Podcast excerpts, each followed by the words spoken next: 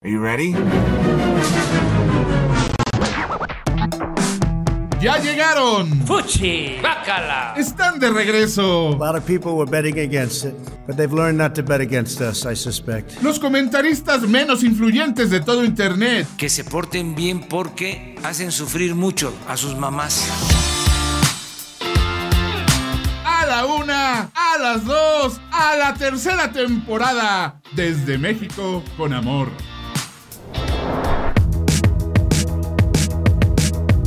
Esta semana en Desde México, con amor. Bienvenidos al 2021. Año nuevo, borrón y cuenta nueva. Ya no dejemos que las cosas nos salgan mal.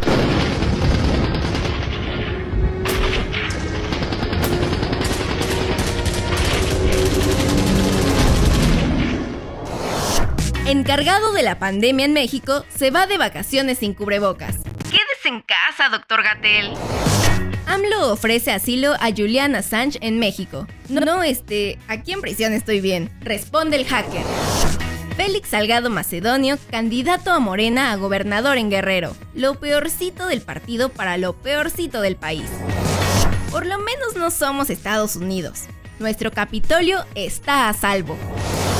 Se quedan con Romina Pons, Ricky Moreno, Osvaldo Casares y Ricardo Ribón. Los propósitos de Año Nuevo que todos ignoran.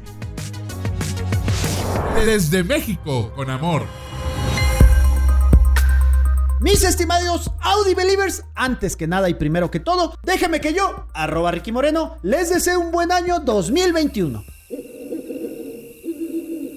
Sí, así nomás. Bueno. No hay que ser muy ambiciosos. Con que sea bueno, ya es ganancia. Antes mm, nos deseábamos viajes, dineros, carros, motos, mujeres y o hombres de paga y muchos otros excesos, pero no, este año es diferente. Este año lo único que les deseo es salud a ustedes y a los suyos. Y lo demás, mire, lo demás ahí vemos cómo le hacemos. No seremos machos, pero somos muchos, o bueno, justo eso, eso quiero, que sigamos siendo muchos. Y para que no diga que en este su programa con sentido no hacemos lo propio, empezaré con una nota de esas esperanzadoras, de esas que llenan el alma, que motivan y dan ganas de seguir viviendo. Ahí le va. México se convirtió en el primer país de América Latina en tener la vacuna contra el COVID-19. Sí, señor. Mucho. ¿Cómo de que no? El progreso ha llegado. Preparémonos para administrar la abundancia de 3.000 vacunas.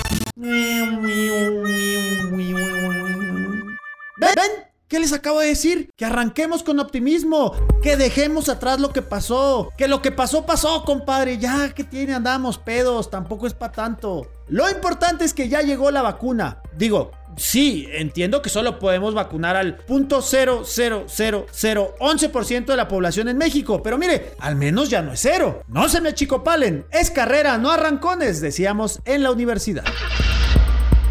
Pero no crean que llegarán nomás 3.000, no señor. Según nuestro canciller y próximo presidente 2024-2030, Marcelo Ebrard, dijo que serían hasta 1.4 millones de dosis las que llegarán a México hasta el 31 de enero gracias a un puente aéreo entre México y Bélgica, centro principal de distribución de las vacunas. Además, el arribo de las vacunas se dio el mismísimo 24 de diciembre.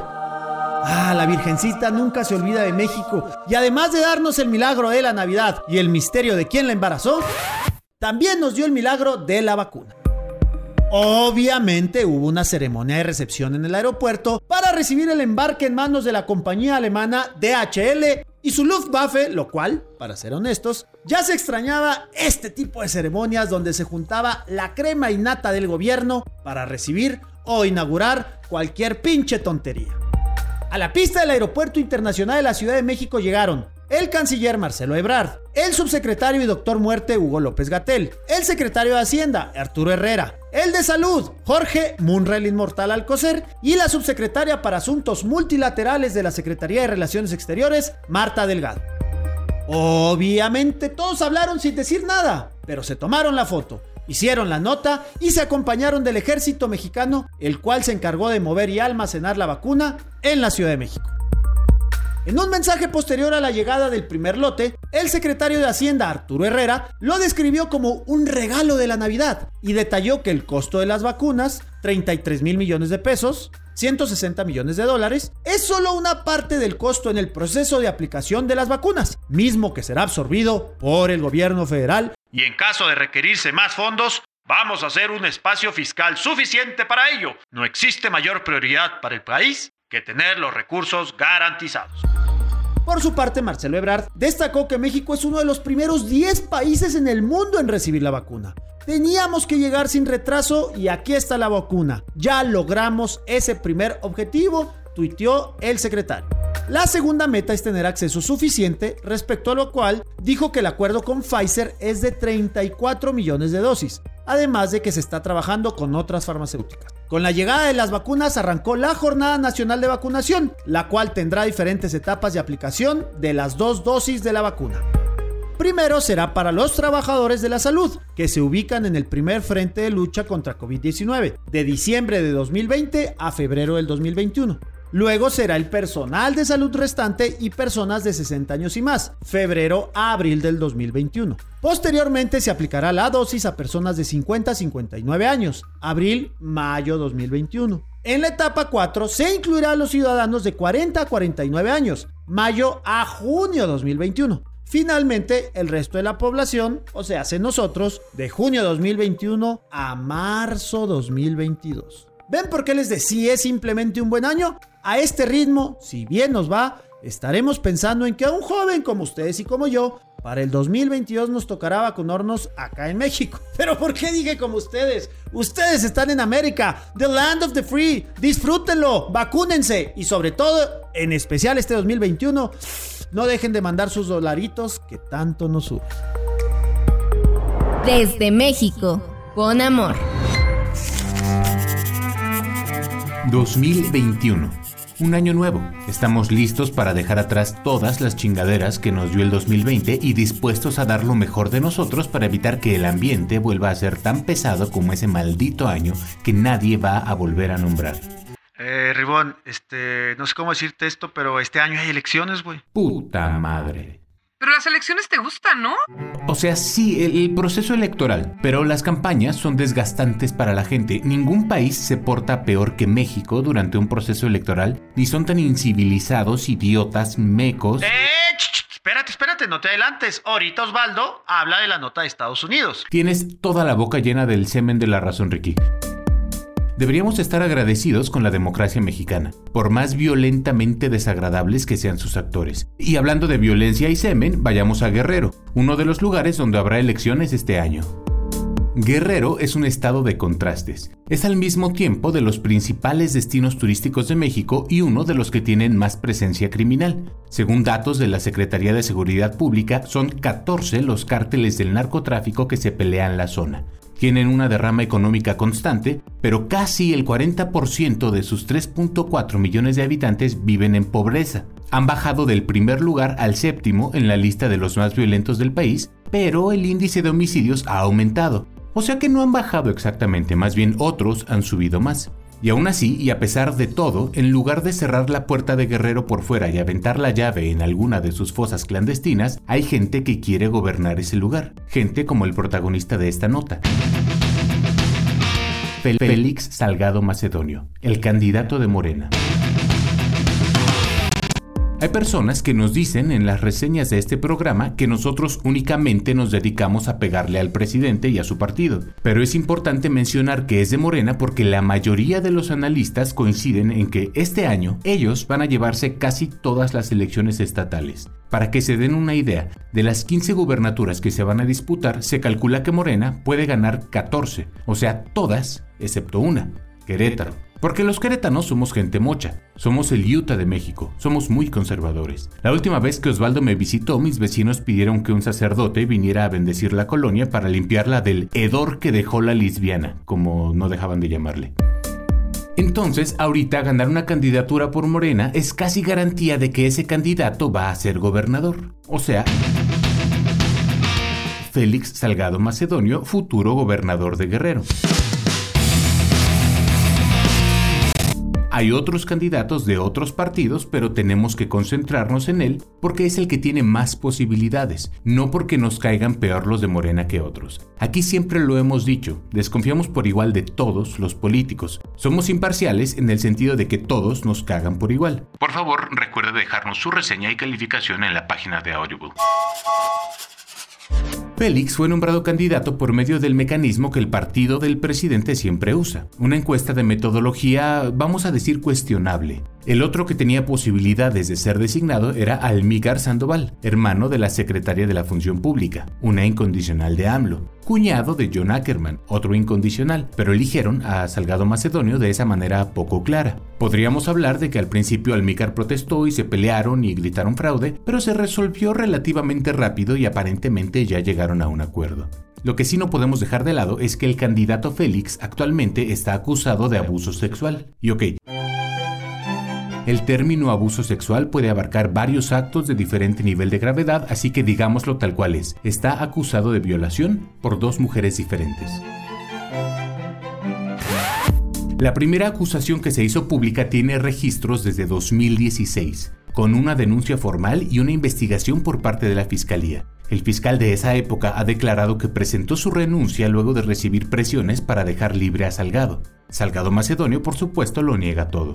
Pero hay documentos públicos que demuestran que la mujer que lo acusa trabajaba para él. Hay fotografías que documentan que recibió golpes de alguien. Y hay partes médicos que certifican que sufrió una agresión sexual en esa época. La segunda acusación es más reciente y menos formal. Una mujer dice que hace más de 20 años y siendo ella menor de edad, el hoy senador abusó de ella en su casa un día que fue a pedirle ayuda para encontrarse con su novio. Y mire, sin tomar parte por nadie, es un hecho que las acusaciones ahí están y hacen desconfiar a muchos sectores del mismo partido. También es un hecho que Salgado Macedonio es un viejo lobo de mar en la política mexicana, con una trayectoria muy parecida a la de todos los viejos lobos de mar que hoy están en Morena. Comenzó en el PRI, pasó por el PRD y hoy apoya al presidente buscando cada vez más y mejores puestos. Ah, el presidente, por cierto, ¿qué dijo el presidente cuando lo cuestionaron sobre las presuntas violaciones?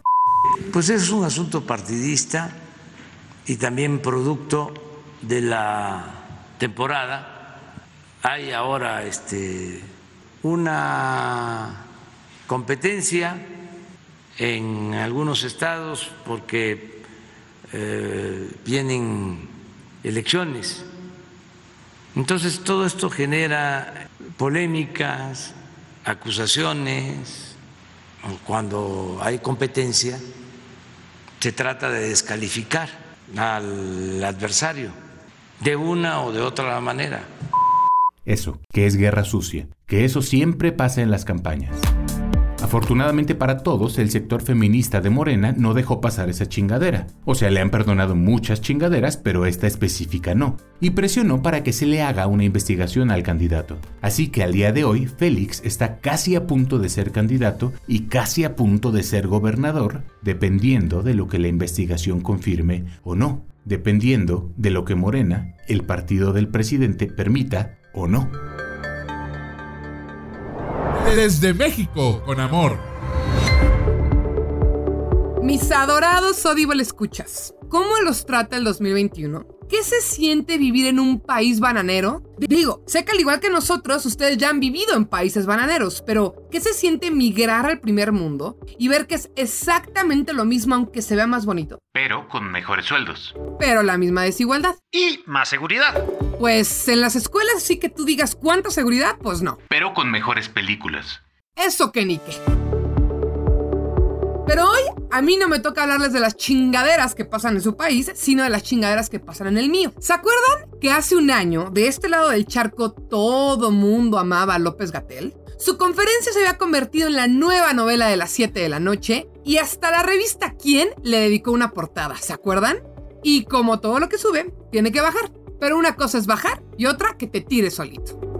Es de conocimiento general que el manejo de la pandemia en México por López Gatel ha sido pésimo, de risa incluso si no fuera porque hay vidas en juego, con poca claridad y muchas contradicciones. Pero bueno, pensando en su buena fe, podríamos asumir que el señor simplemente no es muy brillante o no está muy preparado. O es un simple títere, o también las tres anteriores. Una cosa es ser incompetente y otra muy distinta ser un cínico de mierda, y esto, queridos le escuchas, es lo que es Hugo López Gatel. El primer periodicazo que le aventaron fue en un avión, que en ese momento no sabíamos el destino, donde lo fotografiaron parado en el pasillo sin cubrebocas.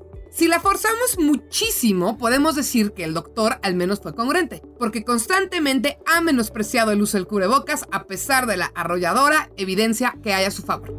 Cuando lo increparon por el tema, contestó, soberbio como es, que solo se lo quitó para hablar por teléfono porque si no, no lo escuchaban. Y se supone que él es el que debe estarnos dando el ejemplo. Pero esto fue apenas la botanita, señores, porque unos días después empezaron a circular fotos del zar de la pandemia región 4 en un restaurantito a la orilla del mar, quitado de la pena, sentado en una mesa con su novia y claro, sin cubrebocas. Recordarles que el Señor lleva nueve meses diciéndonos hasta el hartazgo que nos quedemos en casa. Quédate en casa, quédate en casa, quédate en casa y todavía días antes de estas fotos enfatizó que no saliéramos de vacaciones. Un resumen de las más de 270 insufribles horas de su conferencia de prensa suena más o menos así. Quédate en casa. Ese es el mensaje. Y cuando digo drásticamente, no es de que dos días después unos, cuatro días después otros, algunos sí, algunos no. La enorme mayoría de las personas deben quedarse en casa. Les recuerdo que también hay personas que llevan más de nueve meses sin ver a sus familiares, que pasaron Navidad solos o que este año enterraron a uno o más de sus familiares. Al subsecretario, evidentemente, le vale madres y además de pasarse su propia regla por el arco del triunfo, fue a Cipolite. Que bueno, Cipolite es divino y si pueden ir, vayan. Es una playa nudista de la costa de Oaxaca que queda muy cerca de Puerto Escondido y a escasos minutos de Mazunte, la playa hippie pacheca por excelencia. ¿Por qué importa el lugar? Pues por muchas razones. El señor fue de un estado en semáforo rojo a uno en semáforo naranja. El señor además constantemente está viendo gente y fue a pararse a una zona pobre, con muy poco acceso a hospitales de calidad. O sea, además de cínico, es inconsciente. Obviamente las redes sociales ardieron en rabia con esto y también no faltaron quienes lo defendían que pobrecito, que él también necesita vacaciones. A ver, una cosa es subirte un coche, largarte un lugar y encerrarte de nuevo en otra casa, y otra muy distinta es andar como si nada en restaurantes, subiéndote aviones y vacacionando como si fuera 2019. Ah, además andaba en jeans. ¿Quién chingados va a un restaurante en pie de playa en jeans? ¿Ven cómo no es the smartest peanut in the tour?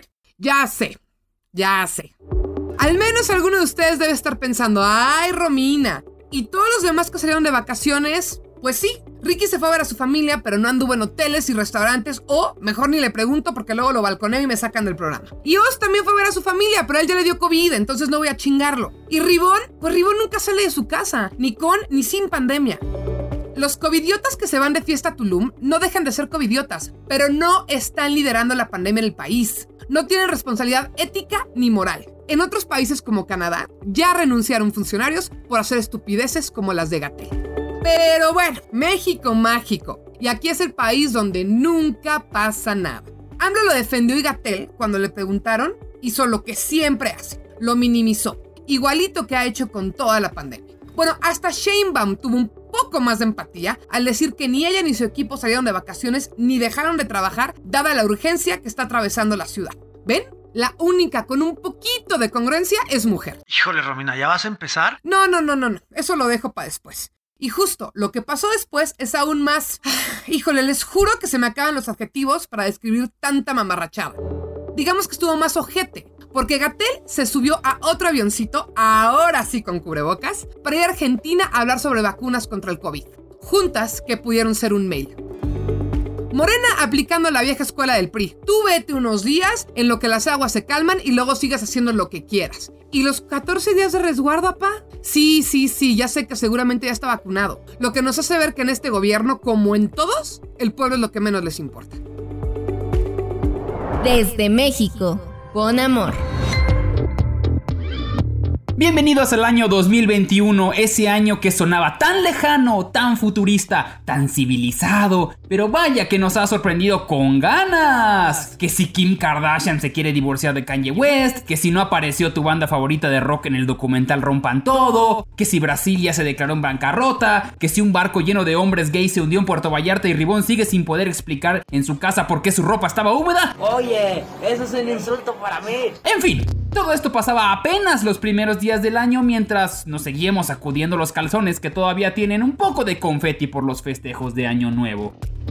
Pero cuando el mundo ya estaba haciendo de las suyas, llegaron nuestros hermanos vecinos del norte y dijeron Hold My Banjo y armaron la de Dios Padre en Washington DC. Seguro usted ya está un poco enterado de lo sucedido. El 6 de enero, mientras los Reyes Magos repartían los regalos a la gente fea porque Diosito le manda a Santa Claus a darnos a la gente bonita, mientras la jefa andaba quitando el árbol de Navidad y Ricky apenas se le andaba bajando la peda en las fiestas, en medio de ese relajo, en el Congreso del Capitolio se haría oficial el anuncio de que Joe Biden es el nuevo presidente de los Estados Unidos.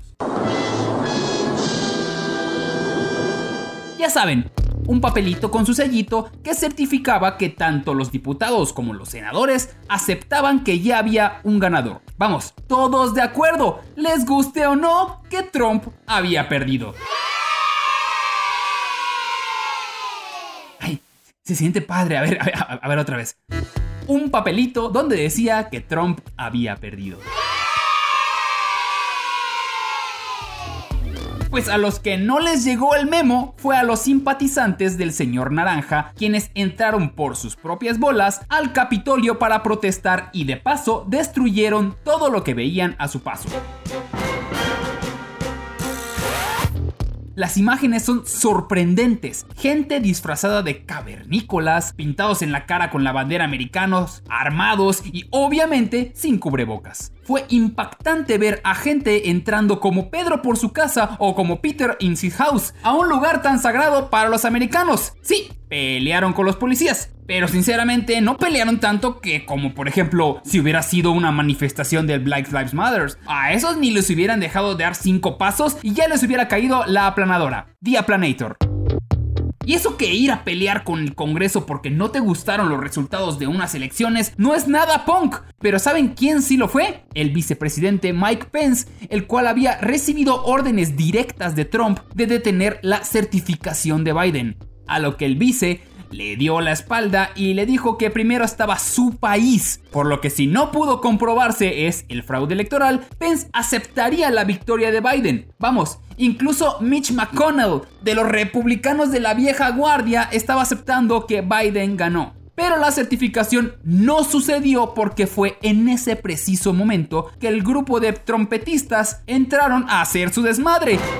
A lo que Trump pidió en Twitter que respeten la ley y el orden, pero nunca pidió que abandonaran el Capitolio, solo que sean pacíficos. Luego, en un video dijo que le habían robado la elección, aumentando la flama de odio. Todo el mundo condenó los hechos. Desde la Unión Europea, las Naciones Unidas, vamos, hasta Boris Johnson, el hermano Lelo de Trump, sabía que eso, eso estaba mal. Washington tuvo que poner un toque de queda en la ciudad para que las cosas no se salieran todavía más de control y en la noche, ya con el Capitolio libre de changos, lograron certificar a Biden como presidente. Y aquí es donde me cayó el 20. Todo este tiempo hemos dicho que nuestro presidente, López Obrador, es una copia de Trump. Pero, oh amigos, estaba pero muy equivocado. Trump admira a López Obrador. Es más, basa toda su campaña y su gobierno exactamente como AMLO lo hubiera hecho. Primero, se inventó que él era del pueblo y para el pueblo. Luego basó toda su campaña en lo que hizo Obrador durante años, derrocar al poder para que el pueblo ahora sí tenga voz. ¿Cómo le iba a lograr? Fácil, dividiendo en dos a su país. AMLO lo hizo entre Chairos y Fifi, Trump con el MAGA contra los liberales. Estoy seguro que Trump estudió semanas los debates de AMLO donde hablaba y hablaba sin que tenga sentido sus propuestas y la gente le iba a aplaudir. Pero el mejor regalo que AMLO le dio fue que no importaba lo que dijera y si se contradecía con todo lo que había prometido, sus fanáticos lo iban a apoyar, defender y hasta salir ganando. Trump aplicó la misma canteleta que AMLO hizo en el 2006 y en el 2012, negar los resultados aunque no tenga pruebas de fraude. El chiste era mover las masas y que ellas hagan lo suyo, luego esconderte, pedir la paz pero nunca que dejen de pelear por él. Solo recuerda esto, Trump. El populismo y la división de una nación es marca registrada de este país. Aguas con la demanda. Y sí, Apenas han pasado unos días del inicio de año, pero hey, les recuerdo que a Trump le quedan dos semanas más de presidente y por lo que sabemos, esta no será la última locura que veremos. Desde México, con amor. Chiapas y Campeche. O como Ricky Moreno les conoce, Belice y Guatemala dos estados del sureste de México sobre los que actualmente se discute la posibilidad de que pronto reabran las escuelas. De, nuevo, Llevan meses discutiendo esa posibilidad sin llegar a una conclusión porque por un lado la educación es necesaria y por el otro en México procuramos en medida de lo posible que nuestros estudiantes no mueran por ir a clases. Perdón si les suena ajeno este concepto. Así hacemos las cosas aquí.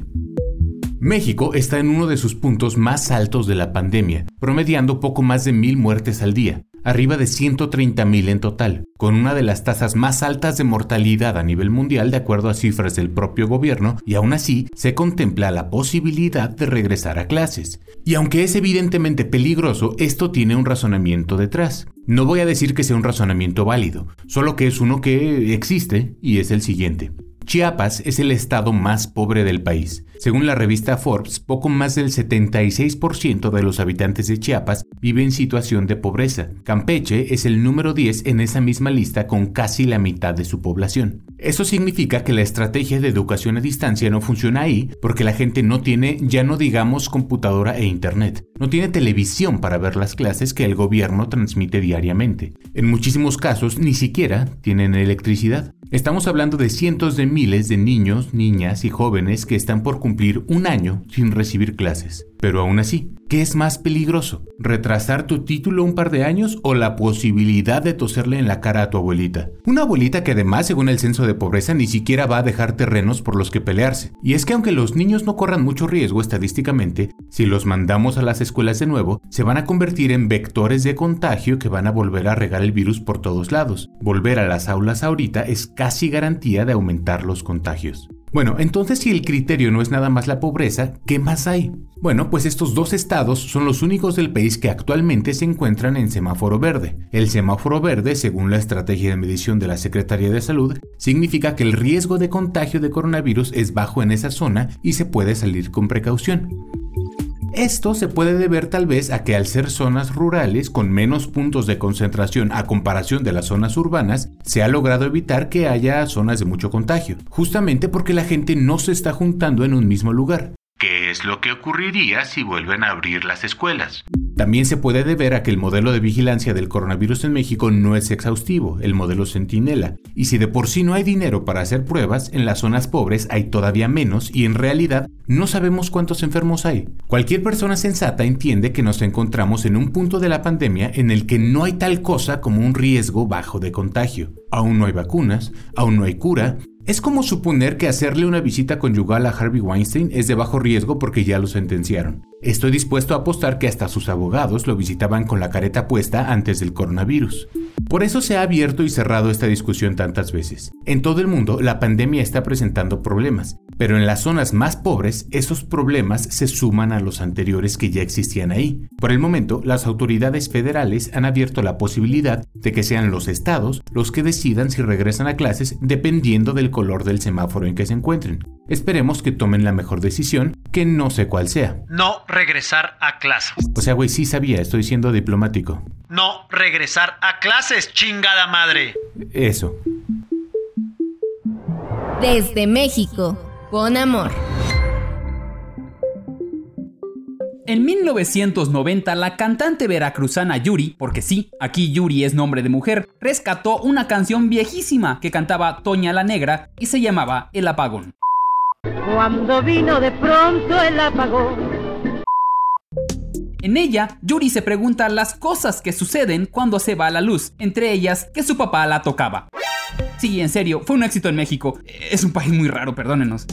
Pero la pregunta sigue ahí. ¿Qué pedo con su papá? O sea, ella estaba aceptando que la toque un desconocido y luego se da cuenta que era su papá. ¿Quién de los dos estaba peor? Oigan, no por ser norteño y nos casemos entre primos significa que para mí eso esté bien, ¿eh? No, no, no, yo me refería a la otra pregunta. ¿Qué cosas suceden con el apagón?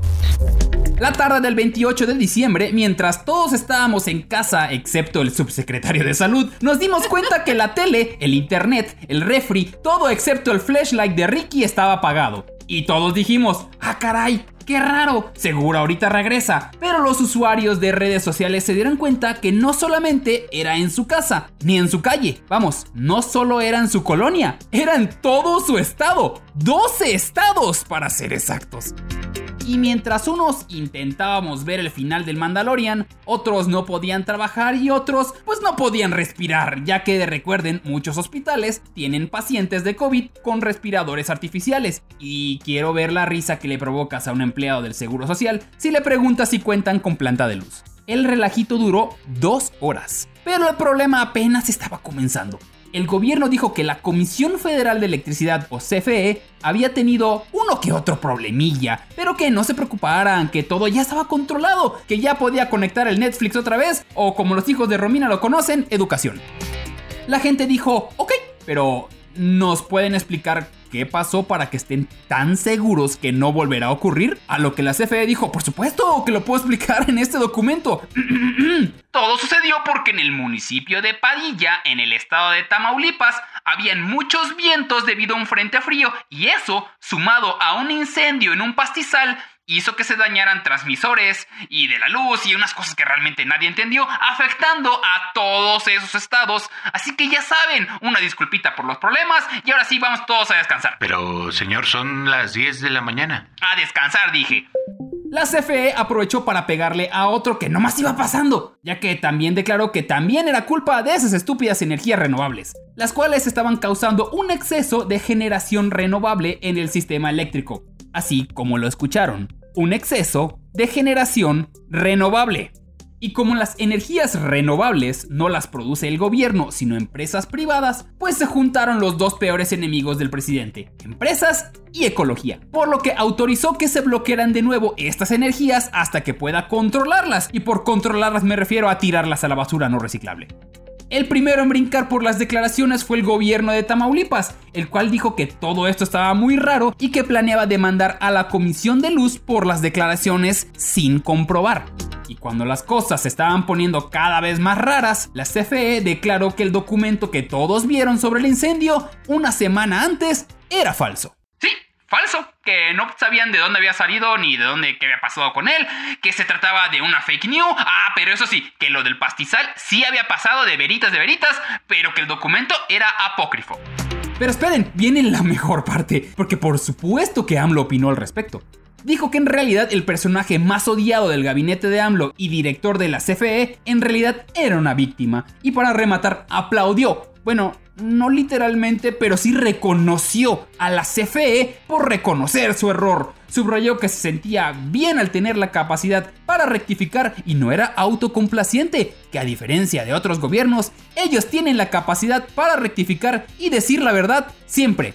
Y por siempre se refiere a siempre que los cachen, obvio, como ustedes lo han visto pues en otros episodios. Y ya, como si fuera un niño que rompió el vidrio y culpó a su hermano pero luego aceptó la culpa, el gobierno premió a Bartlett llevándolo con un helado, el cual por desgracia no pudo disfrutar porque por culpa del apagón se derritió.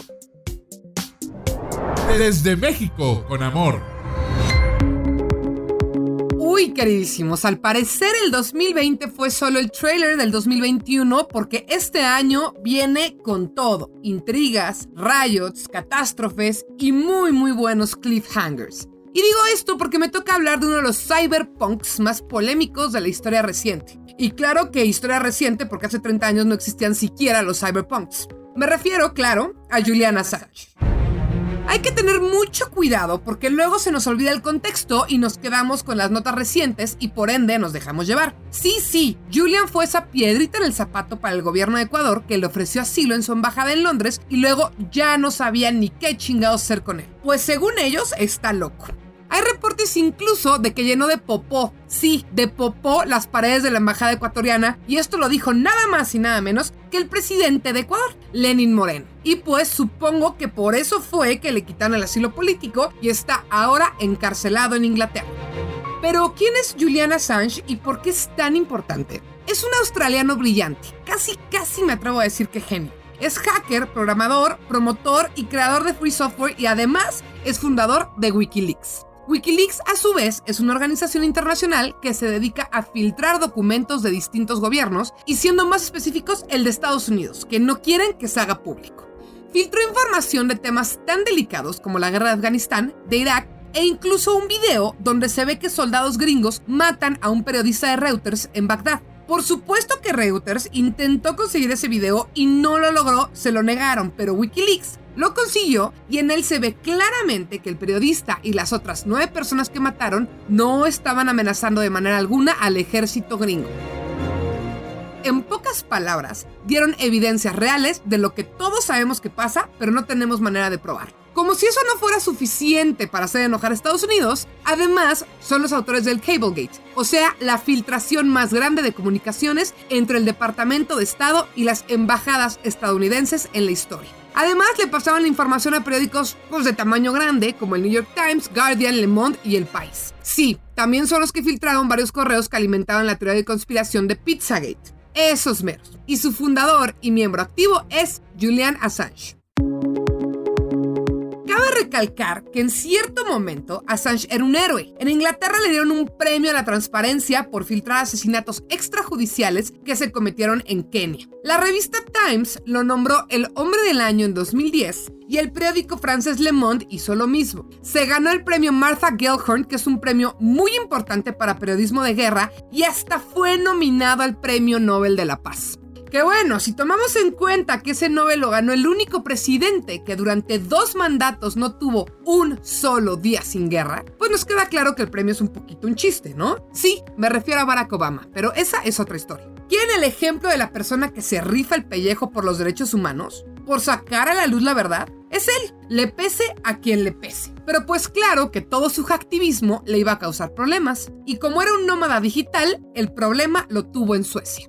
Resulta que lo acusaron de violación y acoso y mandaron una ficha a la Interpol para dar con él. Total que lo encuentran en Inglaterra y ahí es cuando se refugia en la embajada de Ecuador. Lo chistoso es que de repente, de la nada, Suecia retiró los cargos y casualmente Suecia tenía un convenio de extradición con Estados Unidos, donde lo acusan por espionaje y traición a la patria, con lo que pueden condenarlo a muerte. Lo raro es que lo juzguen por traición a la patria cuando él ni siquiera es de Estados Unidos, él es australiano. Y ustedes dirán, pero Romina, ¿qué tiene que ver todo esto con México? Ah, es que nuestro flamante presidente Andrés Manuel López Obrador dijo que si Inglaterra indulta a Assange, acá le vamos a dar asilo político.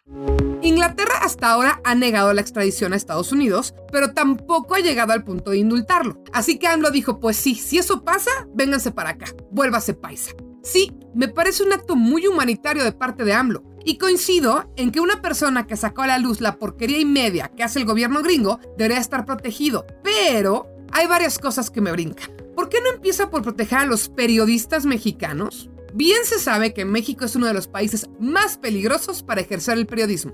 Además, al día siguiente de comentar lo de Assange, dijo que tenía intenciones de desaparecer el INAI, el Instituto Nacional de Acceso a la Información. Es decir, el organismo encargado de la transparencia en México. ¿Qué no es eso estúpidamente contradictorio?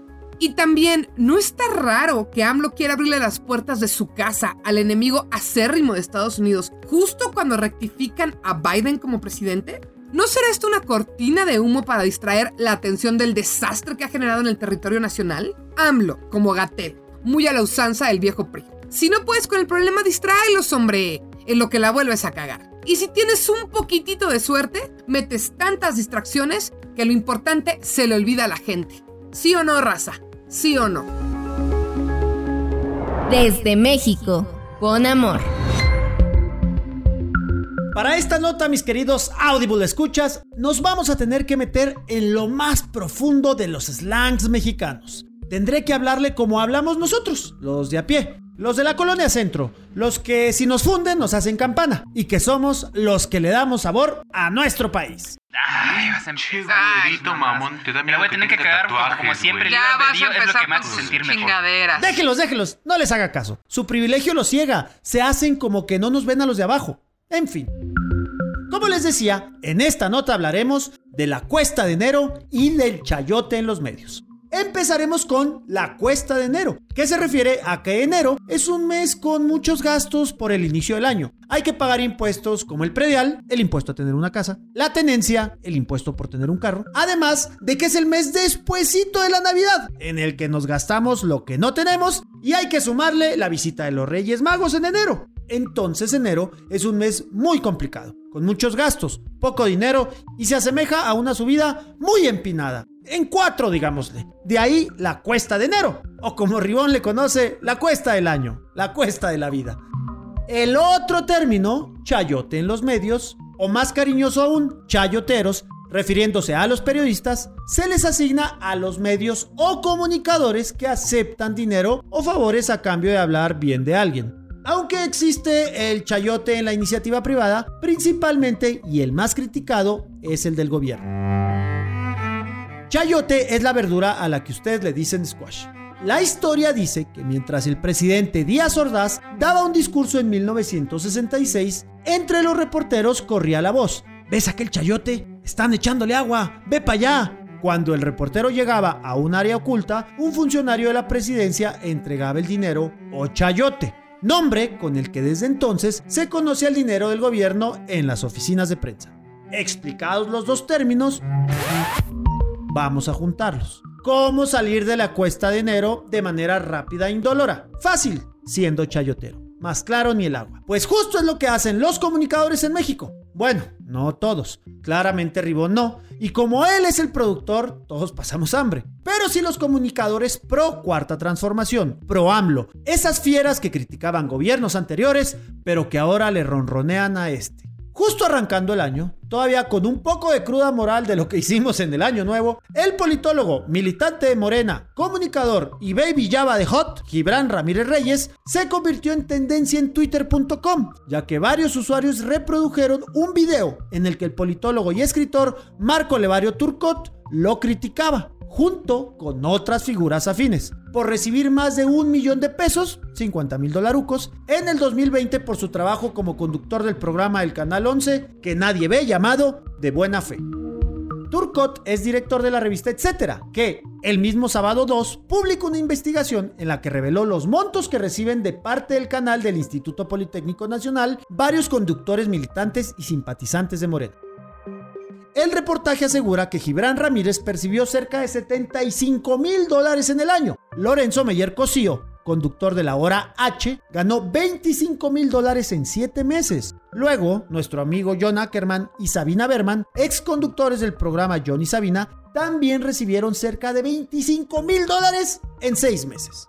Finalmente, Estefanía Veloz, co-conductora medio buchonzona de De Buena Fe, también se acercó a los 50 mil dólares en el año 2020. Tras una verificación de los contratos de Gibran y Estefanía Juárez Mora, el nombre legal de Estefanía Veloz, en la plataforma Compranet de la Secretaría de Hacienda y Crédito Público, el reportaje confirmó que sí recibieron estas cantidades. Bueno, poquito menos, pero de que los recibieron, los recibieron. Estas cantidades se otorgaron bajo el concepto de conducción y transmisión de manera verbal mensajes e información, realizando eventualmente entrevistas y redactando y sintetizando información, o sea, lamiendo botas, haciendo la barba y arrastrense mis perras que para eso les pago. Obviamente Gibran Baby Java respondió que la acusación y el trending topic en que inventan que tengo un salario de un millón es simplemente ridículo y por eso nadie sensato los cree. Es en realidad una campaña ba ba ba ba ba ba ba. Lo de siempre.